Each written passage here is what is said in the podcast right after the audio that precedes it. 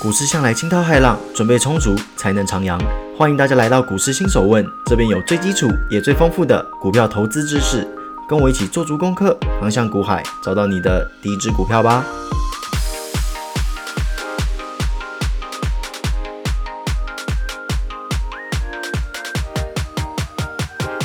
欢迎各位回到今天的股市新手问。那今天啊，我们终于来到第二十集啦，也是我们第一季的最后一集。那我们今天就一起为第一季做一个完美的 ending 吧。那我们先废话不多说，我们直接进入主题。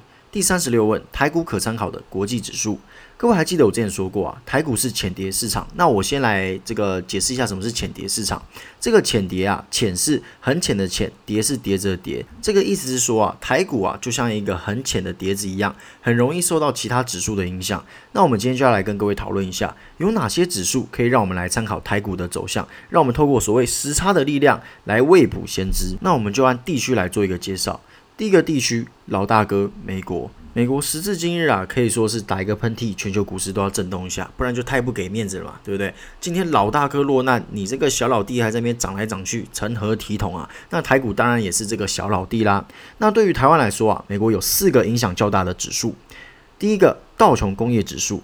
他选取了美国三十家各领域的龙头，对其股价做一个加权。那至于选取了哪些公司嘞？这个网络上就查得到了啦。如果我一个一个念出来，好一点的朋友们呐，就快转；凶一点呐，可能就直接关掉 Podcast，再也不来听我的股市新手问了。所以说啊，我这边就不拖台前啦。那有兴趣的朋友自己去看看就好啦。那基本上啊，道琼比较代表了传产势力哦，因为它并没有将市值纳入计算。因为大家还记得我说的是什么？它是用股价进行加权，并不是市值进行加权哦。所以说啊，科技业的高市值在指数的计算上不会有优势。那第二个，纳斯达克这个指数的计算方式啊，是将在纳斯达克挂牌的公司的市值做加权计算。诶，有没有市值做加权计算？那刚刚说到的道琼工业指数主要是看船产嘛，那纳斯达克就是看科技业啦。为什么？因为整个成分股里面啊，科技业就占了四十到五十 percent。再者，普遍来说，科技业的市值都比较高，因此如果用市值的加权计算，科技股自然比重就比较大啦。除了原本的纳斯达克指数之外，还有一种是将金融股去除之后。最大的一百档股票做加权计算，那个啊叫做纳斯达克一百，而这个指数又叫做美国科技股一百指数。那这整个指数又更加偏向科技业，因为原本纳斯达克就已经是比较偏向科技业的指数了嘛。那这个纳斯达克一百又更加的偏向科技业。好，那我们这边来做一个随堂小测验，考一下各位哦。请问一下，台股大盘指数的计算方式呢，是和纳斯达克一样，还是和道琼工业指数一样？诶，有没有各位？随时帮各位复习，这是一个非常前面集数提到的。如果忘记的朋友啊，欢迎你们回去复习前面的集数。那这次啊，就不告诉你们答案啦，总不能一直宠着你们嘛，对不对？我之前有问必答，有答必问。那我这次我们严格一点，这样才能学得比较快嘛。好吧，还是算了。我觉得大家听 podcast 啊，就是要轻松学嘛。那我就直接公布答案啦。答案啊是跟纳斯达克一样哦，都是用市值去做加权的。如果不是用市值去做加权，我们的护国神山就不会是台积电了哦，而是大力光那种超级高价股。好。那再来第三个指数叫做标普五百指数，又叫做 SP 五百。诶，讲英文是不是比较洋派？大家是不是比较听得懂？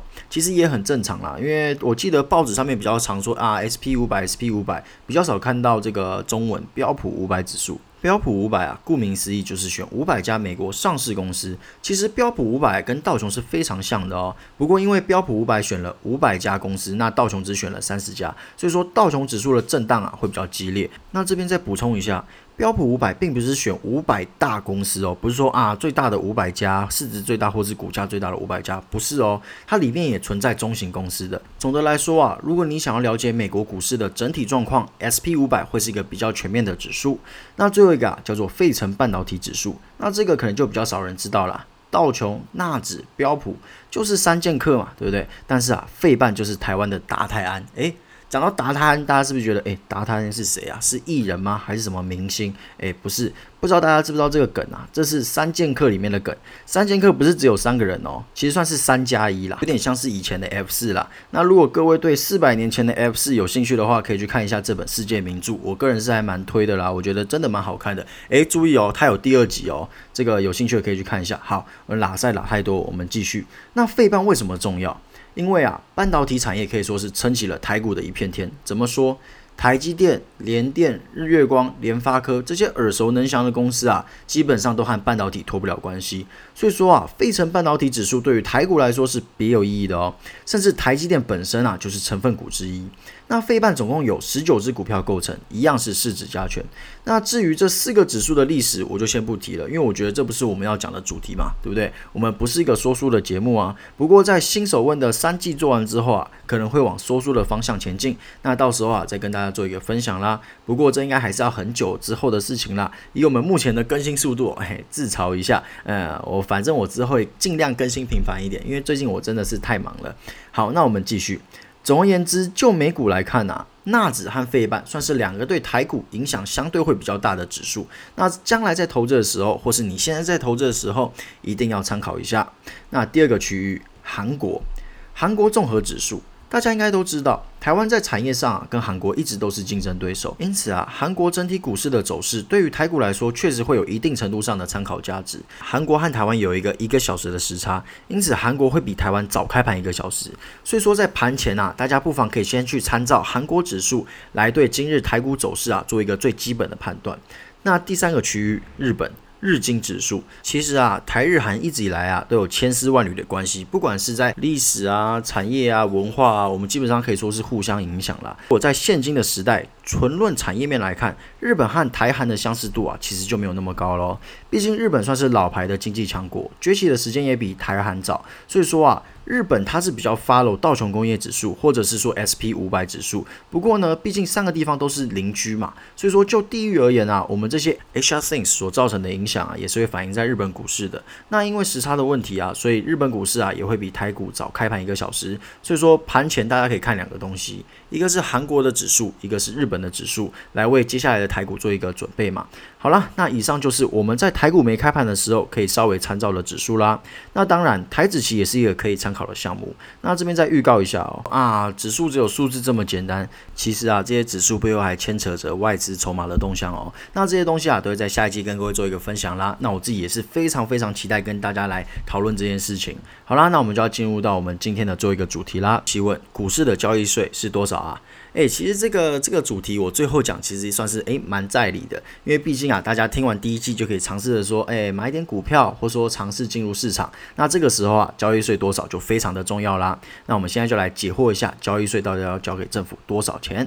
那交易税啊，又叫做正交税，这笔钱啊是给政府的哦。你可以想象成是你给政府的爱国基金，这样可能就比较好过一点嘛。不要觉得说啊，政府都在剥削人民，哎，没有，是给政府的爱国基金。好，那现行的正交税啊是千分之三，开出的时候啊才会被征收。打一个比方。你今天买了一张一股十元的股票，那你在十二元卖掉，那这个时候啊，你的正交税就是一万两千元乘以千分之三，就是三十六元啦。这个时候，请问一下，你的获利是一九六四元吗？是一千九百六十四块钱吗？诶，你可能觉得说，诶，没错，就是一千九百六十四块钱。为什么呢？因为一万两千元嘛，减掉一万元，那我本来赚两千，但是我交给政府三十六元的爱国基金嘛，所以就变成一千九百六十四元啊。哦，我的数学真的是一级棒，加减乘除样样通啊。但是答案是错的。因为啊，你还要再扣掉券商的手续费。哎，当然，随堂考一下，你们还记得手续费吗？哦，这也是差不多前三集题的内容吧。如果各位还记得啊，代表说各位真的是已经准备好踏进股市啦。那当然，扣掉多少手续费啊，是看各个券商各位一个基本数字来算。说，哎，那你最保守的交易成本是多少？要不然很多人觉得说啊，我要扣这个爱国基金正交税，那我要扣券商的手续费，那我到底成本是多少？我自己都不清楚。数字啊，其实可以算是说，你卖出的那个价格乘以千分之五趴，那大概就是你所有的这些杂。七杂八有的没有的费用的成本了，所以大家可以用这个方式来看一下，说，哎，你那些其他费用的支出的成本到底是多少？用这个方式可以很方便、很明了的去算一个大概啦。好啦，那以上就是我们今天第二十集的全部内容啦。那我们今天股市新手问啊，走到现在也有差不多半年了啦。我们有新朋友，有老战友。那在下星期啊，哎，我应该是蛮有信心啦。下星期我们就要迈向新篇章啦。第二季，那到时候啊，还请各位继续持续的指教。那这边再度友情提醒一下各位，一定要追 IG 啊。那在近期之内啊，我会在第二季第一集发布之前，把 IG 前面的集数全部补完。那这样啊可以确保说，我们 IG 的第二季第一集的内容可以对应到我们 Podcast 的内容，这样大家可以听得比较轻松，比较愉快。好了，那今天就到这边喽，谢谢各位长期以来的陪伴，那我们就第二季见啦，拜拜。